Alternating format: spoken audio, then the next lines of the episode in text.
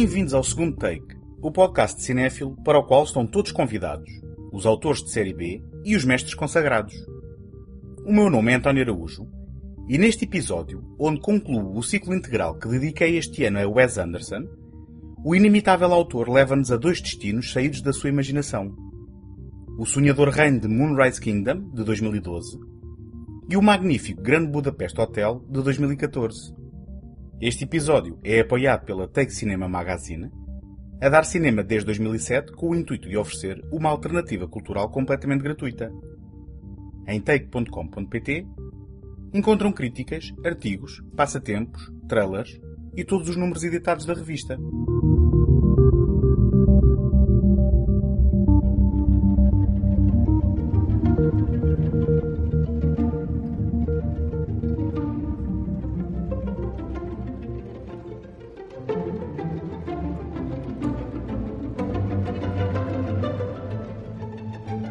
Antecipação à sua realização de 2012, Moonrise Kingdom, Wes Anderson realizou duas curtas-metragens que não são mais que breves interlúdios promocionais ao filme que aí vinha.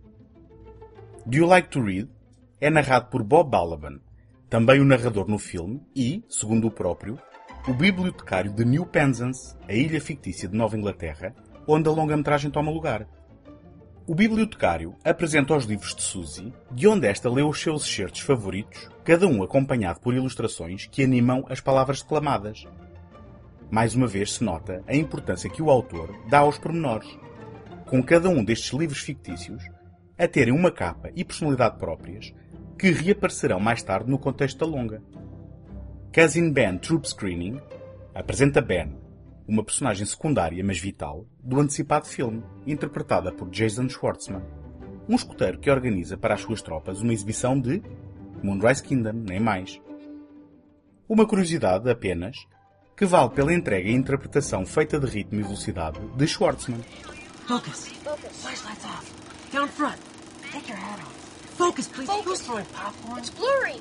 Focus, damn it. What are you, blind? Give me yours. Here are these. Assim, trabalhando novamente em parceria com Roman Coppola, Wes Anderson assinou em 2012 Moonrise Kingdom. Depois das incursões aos continentes europeu e asiático, bem como ao mundo fantástico de Roald Dahl, Anderson criou na sua sétima longa-metragem uma ilha fictícia como cenário para uma história de amor entre dois adolescentes. Por esta altura, o autor já era um nome atrativo para muitos atores, e neste projeto entre dois nomes desconhecidos nos papéis principais, os novatos Jared Gilman como Sam e Cara Hayward como Suzy, conseguiu reunir no elenco Bruce Willis, Edward Norton, Francis McDormand, Tilda Swinton, Harvey Keitel e Bob Balaban, bem como os habituais Bill Murray e Jason Schwartzman. What kind of bird are you? I'm a sparrow. She's a dove. No, I said. What kind of bird are you? Dear Susie, here's my plan. Dear Sam, my answer is yes. Dear Susie, one. Dear Sam, where? Dear Susie, walk 400 yards due north from your house to the dirt path which has not got any name on it. Turn right and follow to the end. I will meet you in the meadow. Who's missing? Shukusky, you in there? Jiminy Cricket, he flew the coop. Em setembro de 1965, em New Penzance, Sam Shakusky, de 12 anos, um dos membros do acampamento de verão dos escoteiros Kaki, liderado pelo chefe escoteiro Randy Ward, Edward Norton, foge com Susie Bishop, também de 12 anos, habitante da ilha onde mora com os pais advogados, Walt e Laura, e três irmãos mais novos. Sam e Susie tinham-se conhecido no verão do ano anterior, e ao trocarem cartas desde então, apaixonaram-se e fizeram um pacto secreto para se encontrarem e fugirem juntos. Sam traz equipamento de campismo e Suzy traz os seus binóculos, seis livros, um gato e o leitor de vinis portátil do irmão. Colocam-se no encalço de uma enseada isolada da ilha e, no caminho, acampam, pescam e vão se conhecendo melhor. Entretanto, os escuteiros apercebem-se da ausência de Sam através de uma carta que deixou em que renuncia à sua pertença ao grupo. Do outro lado da ilha, Os pais de Suzy também tomam consciência do desaparecimento da filha e chamam a polícia. Formam-se assim vários grupos de busca na tentativa de descobrir os dois jovens fugitivos. You have your orders. Use the orienteering and pathfinding skills that you've been practicing all summer. Let's find our man, bring him safely back to camp. Remember, this isn't just a search party. It's a chance to do some first-class scouting. Any questions? Lazy Eye. What's your real job, sir? I'm a math teacher. Why? What grade? Eighth? You need PhD for that? Lazy Eye, no. But you know what? We're actually in the middle of something here, in case you didn't notice. One of our scouts is missing, and that's a crisis. Anybody else? Redford. What if he resists? Who? Shikuski. Are we allowed to use force on him? No, you're not. This is a non-violent rescue operation. Your mission is to find him, not to hurt him under any circumstances. Am I making myself understood? Good. I'm going to change my answer, in fact. This is my real job. Scoutmaster, Troop 55. A math teacher on the side. Sam é considerado problemático. Tem uma personalidade independente e conflituosa. E como descobrimos no decorrer da história, é órfão. Susan é insular e temperamental. Adora ler, mas choca com os pais. Quando estas duas almas peculiares se encontram, desenha-se um entendimento que resiste a percepções e olhares externos. E, apesar da imaturidade de ambos, as suas veias artísticas e sonhadoras, através da qual ambos canalizam a sua dor, encontram par. Sam desenha, na maior parte paisagens, mas também alguns nus. E Suzy fantasia com os livros que roubou da biblioteca e adora observar à distância com os seus binóculos.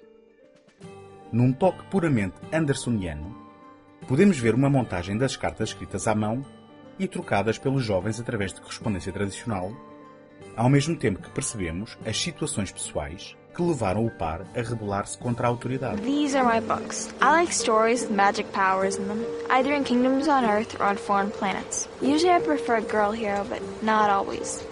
I couldn't bring them all because it got too heavy. You can borrow any you want. Thank you. I also brought my lefty scissors because I'm left-handed, some rubber bands, uh-huh. extra batteries, my toothbrush, and my binoculars, as you know. I forgot my comb, but I'll use my fingers.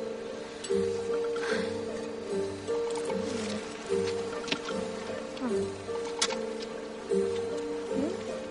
Wait. These are all library books. In my school, you're only allowed to check out one at a time. Some of these are going to be overdue. Steal? Why? You're not poor. I might turn some of them back in one day. I haven't decided yet. I know it's bad. I think I just took them to have a secret to keep. Anyway, for some reason, makes me feel in a better mood sometimes. Are you depressed? How come? Well, I can show you an example if you'd like. But it doesn't make me feel very good. Anyway, I found this on top of our refrigerator.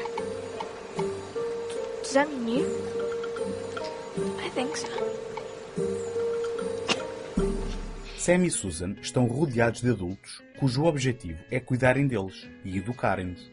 No entanto, estes não os escutam, demasiado envolvidos nas suas próprias vidas incompletas, desnorteados tal e qual as crianças. A maior metáfora narrativa para a farsa que é a vida adulta, ou pelo menos a ilusão de confiança e controle com que as crianças a encaram, é o rigor militar com que os responsáveis adultos dos escuteiros se lançam às suas tarefas de liderança. Mesmo os aspectos mais mundanos e irrelevantes são tratados com uma inusitada seriedade. E quando o chefe escuteiro Ward é questionado sobre o seu emprego real, primeiro afirma ser professor, para depois mudar de opinião. Aquela é a sua verdadeira vocação. E que melhor que brincar aos escuteiros para fugir à realidade do dia a dia.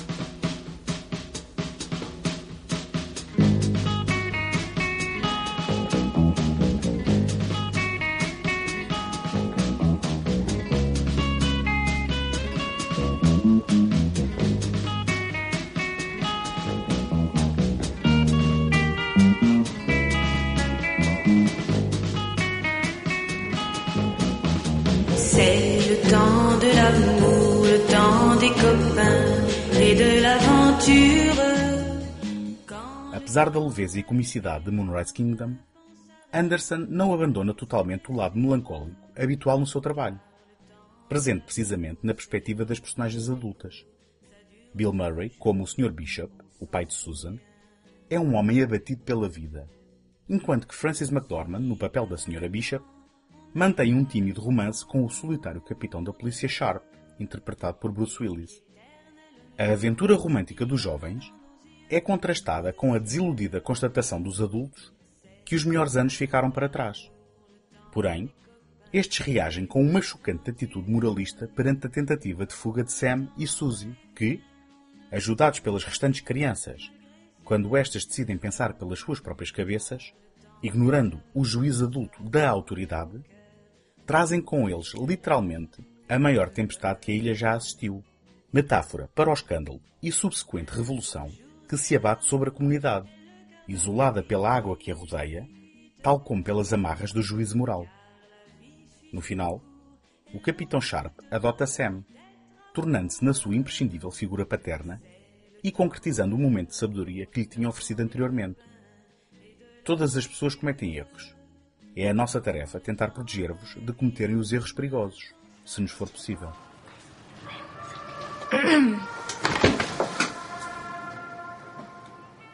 kind of bird are you? I'm a sparrow. She's a dove. No, I said. What kind of bird are you? I'm a raven. Boys aren't allowed in here. I'll be leaving soon. What happened to your hand? I got hit in the mirror. Really? How did that happen? I lost my temper myself. What's your name? Sam, what's yours? I'm Susie. Talvez o maior triunfo de Moonrise Kingdom seja a leveza com que trata os seus temas. Sob a aparência de uma mera comédia romântica, se bem que infundida indiscutivelmente da sensibilidade estética do Wes Anderson, mais minucioso e com maior atenção ao detalhe a cada filme que passa, ilustrada por uma banda sonora curada na perfeição, como sempre, o realizador explora a virtude da diferença, do olhar artístico, da resistência à autoridade, especialmente quando esta promove a uniformização de pensamento, bem como o choque entre a tradição e inovação, o fosse entre a idade adulta e a juventude, e o otimismo romântico desta, em contraponto com o realismo desencantado daquela. Ao sétimo título, Wes Anderson conseguiu a proeza de agradar tanto ao público como à crítica. Não só Moonrise Kingdom valeu ao par de guionistas uma nomeação para o Oscar de melhor argumento original, como foi um confortável sucesso financeiro e acabou em inúmeras listas dos melhores filmes do ano. Que o tenha conseguido passados 16 anos da sua estreia atrás das câmaras, trilhando sempre o seu caminho sem nunca ter comprometido a sua visão, é obra digna de nota.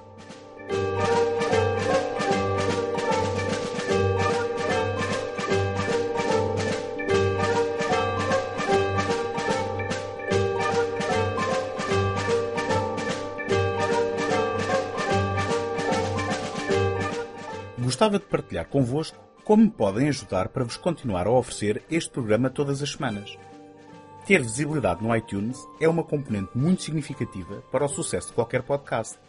E, para isso, conto convosco para lá deixarem uma classificação positiva ou uma avaliação escrita.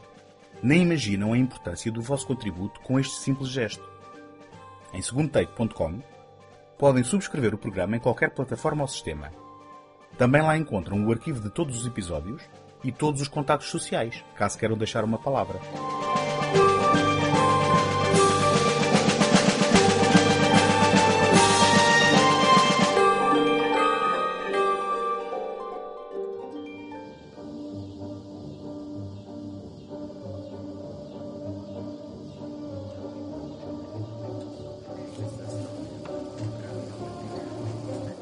Depois da nomeação ao Oscar, Wes Anderson voltou a colaborar com Roman Coppola, desta vez numa curta-metragem publicitária para a Prada. Na verdade, o curto-filme de 2013 é constituído por três capítulos que servem individualmente como três anúncios publicitários para o perfume Candy da luxuosa marca italiana. Lea Sidou, é uma mulher dividida entre dois homens num filme falado em francês, que brinca com os lugares comuns dos triângulos amorosos e das relações atribuladas, normalmente associados ao comportamento dos europeus, em geral, e dos franceses em particular. No mesmo ano, Anderson escreveu e realizou uma nova curta-metragem de 8 minutos para a mesma marca, desta vez com Jason Schwartzman no principal papel. Continuando o interesse do autor pelo velho continente, Castelo Cavalcanti tem lugar em Itália em 1955 e conta a história de um piloto de corridas americano que, ao ter um acidente na vila que dá nome ao filme, descobre estar na terra de onde partiram os seus antepassados, onde ainda vem a encontrar um tio distante. Nestes dois exercícios de estilo, Anderson abdicou do seu eterno colaborador na fotografia, Robert Yeoman, para colaborar com o veterano Darius Conji. Ainda assim, o registro de ambas as obras é fiel ao seu estilo retro, de enquadramento minucioso e grande atenção ao detalhe, fazendo do preconceito cultural um ponto de partida humorístico para dois empreendimentos comerciais sem grandes preocupações narrativas. Where am I? Castello Cavalcanti. What?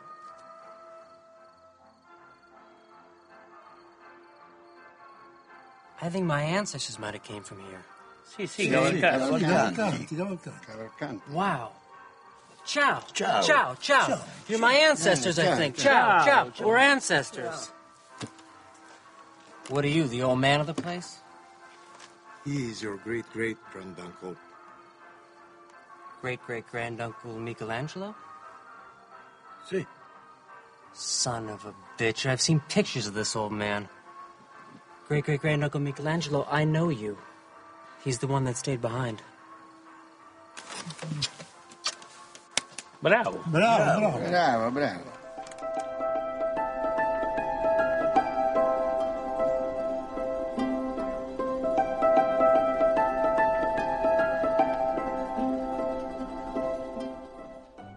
Depois do sucesso relativamente inesperado do insular Moonrise Kingdom, Wes Anderson juntou novamente um elenco de luxo naquele que, à presente data, é o seu filme de maior sucesso comercial e crítico, tendo sido inclusivamente nomeado para uma quantidade infindável de prémios, incluindo 11 Oscars, dos quais sairia vencedor em quatro categorias, outros tantos BAFTAs, levaria cinco para casa, e quatro Globos de Ouro, de onde sairia galardoado com a distinção de melhor filme musical ou de comédia. Anderson afirma ter se inspirado nas obras de Stefan Zweig, um proeminente escritor austríaco nas décadas de 20 e 30, mundialmente popular na altura, mas algo esquecido com o passar do tempo. O autor escreveu uma história centrada no luxuoso Gran Budapeste, o hotel mais famoso da República de Zubrovka, um país fictício da Europa Central, contando as aventuras do lendário concierge Gustave H. e do seu aprendiz Zero entre as duas grandes guerras do século XX. Anderson construiu uma matriosca narrativa com uma sucessão de analepses encadeadas que tem início na década de 80 com a leitura de um livro de um consagrado autor sobre a sua viagem ao dilapidado Hotel Gran Budapeste na década de 60, onde ouviu pessoalmente a história dos anos áureos do hotel, pela voz do dono do estabelecimento, o Sr. Mustafa. Why do you want to be a lobby boy? Who wouldn't? At the Grand Budapest, sir. And so my life began. Junior lobby boy in training under the strict command of Monsieur Gustave H. Many of the hotel's most valued and distinguished guests came for him. I love you. I love you. She was dynamite in the sack, by the way. She was 84. Mm, I've had older. This was also when I met Agatha. She's charming. She's so charming. Is he flirting with you? Yes. I approve of this union. I became his pupil, and he was to be my counselor and guardian. The police are here. Tell them I'll be right down. She's been murdered, and you think I did it. You're looking so well, darling. You really are. I don't know what sort of cream they've put on you down at the morgue, but I want some. This is Madame D's last will and testament. To Monsieur Gustave H. I bequeath the painting known as Boy with Apple. Wow. What? Who's Gustave H? I'm afraid that's me, darling. If I learn you ever once laid a finger on my mother's body, living or dead, I go to bed with all my friends. A história começa assim em 1932, durante os últimos anos de glória do hotel. Zubrovka está à beira da guerra, o que não preocupa gravemente o Monsieur Gustave, o concierge dedicado do Gran Budapeste. Além de atender com enorme zelo às necessidades da clientela rica do hotel, gerir a equipa de empregados e orientar o seu aprendiz zero, Gustave atende também uma série de mulheres envelhecidas que recorrem ao hotel para desfrutar do seu serviço excepcional, entre as quais se encontra a Madame D. Um mês depois do seu mais recente encontro, Gustave é informado que Madame D morreu em circunstâncias misteriosas. Na companhia de Zero, apressa-se para o seu velório, onde descobre que a amante lhe deixou uma pintura valiosa no seu testamento. Este facto enfurece a família da falecida, pois todos esperavam herdar a cobiçada pintura, especialmente o seu filho Dmitri. Gustave e Zero, impacientes com o comportamento ameaçador da família, roubam a pintura e escondem-na num cofre do hotel. Entretanto, Gustave é detido e acusado do assassinato de Madame D. I'm not leaving. I beg your pardon? I'm not leaving. Why not? I'm frightened. Of what?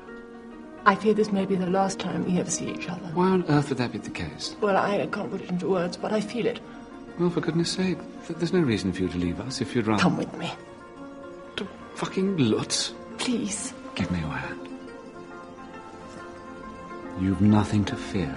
You're always anxious before you travel. I admit you appear to be suffering a more acute attack on this occasion, but truly and honestly, oh dear God, what have you done to your fingernails? I beg your pardon. This diabolical varnish, the colour is completely wrong. Oh, really? Don't you like it? It's not that I don't like it. I, I am physically repulsed. Perhaps this will soothe you. While questing once in... No, just listen to the words. Please, Hush! While questing once in noble wood of grey medieval pine, I came upon a tomb, rain-slicked, rubbed cool, ethereal, its inscription long vanished, yet still within its melancholy fissures. O elenco é um conjunto inacreditável de talento que reúne os suspeitos do costume da trupe de Anderson com novas caras que enriquecem o seu universo colaborativo. A juntar aos parenos Bill Murray, Jason Schwartzman e Owen Wilson, bem como aos repetentes Bob Balaban, Harvey Keitel, Edward Norton, Tilda Swinton, Adrian Brody, Waris Alualia, Willem Dafoe e Jeff Goldblum, temos F. Murray Abraham, Tom Wilkinson, Jude Law, Matthew Almaric, Lea Seydoux, Saoirse Ronan e as revelações Tony Revolori e Ray Fiennes. Digo revelações porque Revolori é um jovem ator sem grande experiência no cinema e Fiennes porque nunca o tínhamos visto anteriormente com a costela cômica como o encontramos aqui. O britânico, que conhecemos originalmente como um bárbaro assassino nazi e que nos habituámos a ver como um ator dramático de Shakespeare ou como o vilão sem nariz de uma popular saga juvenil, tem aqui um imaculado desempenho estilizado de uma complexa personagem de humor seco e perspicaz, rapidez de pensamento e uma hilariante queda para a profanidade gratuita. Who are you? I'm Zero, sir. The new lobby boy. Zero, you say? Yes, sir. Well, I've never heard of you, never laid eyes on you. Who hired you? Mr. Mosher, sir. Mr. Mosher?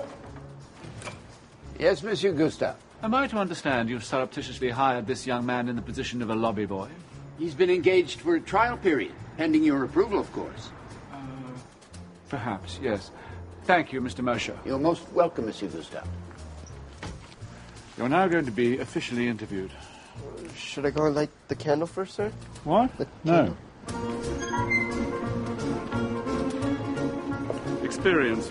Hotel Kinski kitchen boy, six months. Hotel Berlitz, mop and broom boy, three months.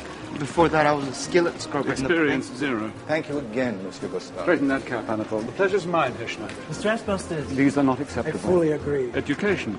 I studied reading and spelling. I I started my primary school. I almost finished. Education zero. Now it's exploded. Good morning, Cicero. Call the goddamn plumber. This afternoon, Monsieur Gustave. Will that fail, Frau Liebling? What on heaven's is? Not now. Family.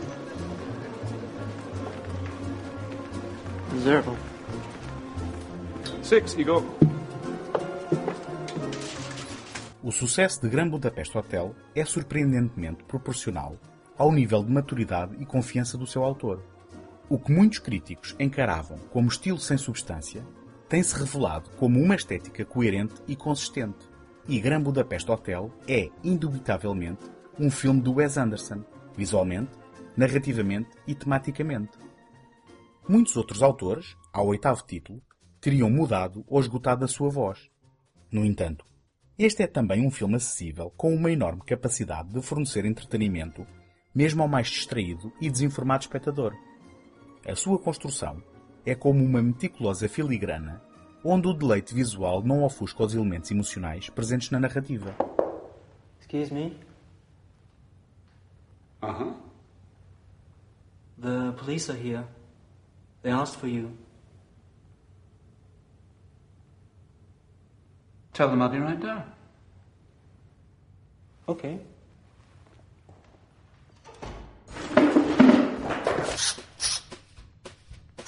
Have you ever been questioned by the authorities? Yes, on one occasion. What- what- what? I was arrested and tortured by the rebel militia after the mm-hmm. desert uprising. Right. Well, you know the drill then. Zip it. Of course. You never heard the word Van Hoytel in your life. Got it. Okay, let's go.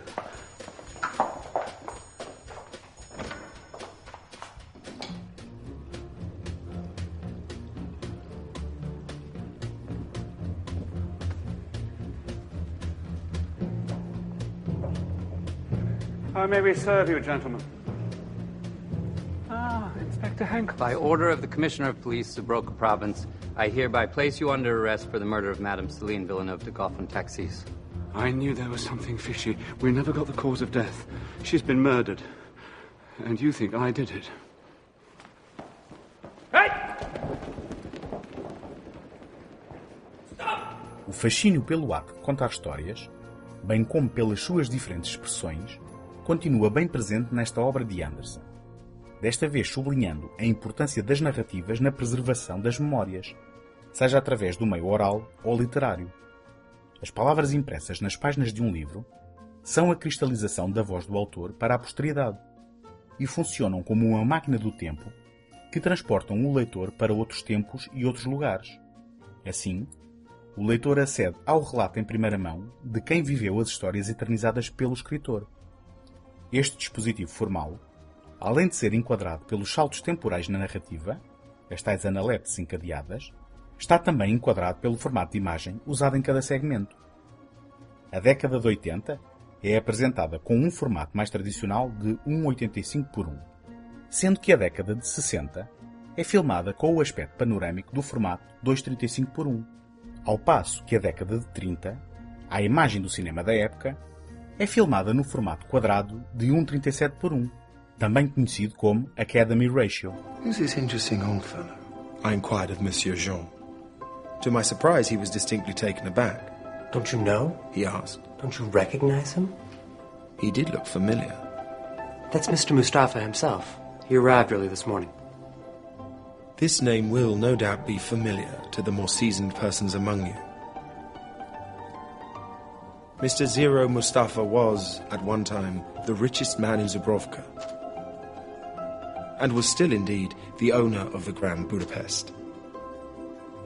He often comes and stays a week or more. Three times a year at least, but never in the season. Monsieur Jean signaled to me, and I leaned closer. I'll tell you a secret.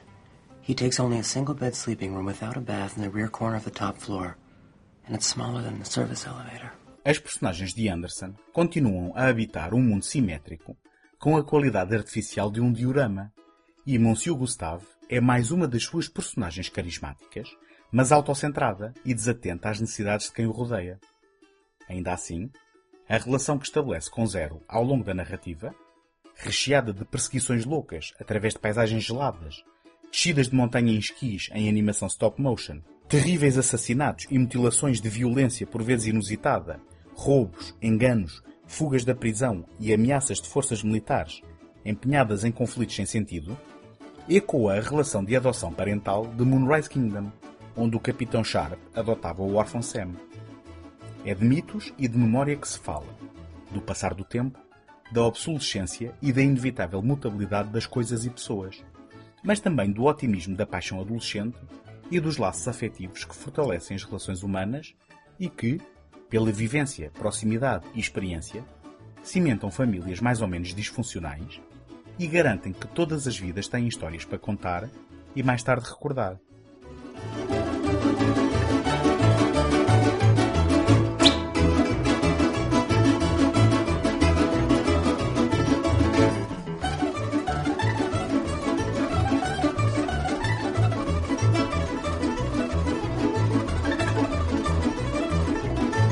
Já em 2016, Wes Anderson voltou a realizar uma curta-metragem publicitária, desta vez para a H&M, com o título Come Together, A Fashion Picture in Motion. Em 4 minutos de trave festivo e invernal, Adrian Brody é um revisor num comboio, invocando imediatamente a memória de Darjeeling Limited, que, ao ser desviado da rota pelo mau tempo, tem de salvar o espírito natalício.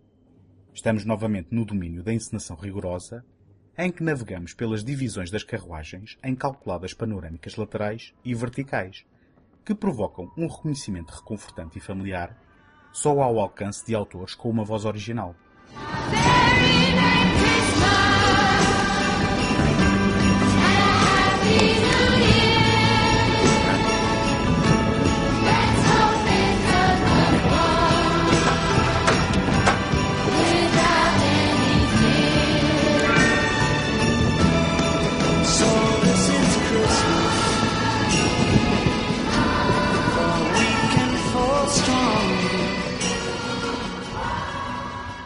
Termina assim o integral da obra de Wes Anderson a que me propus para 2017.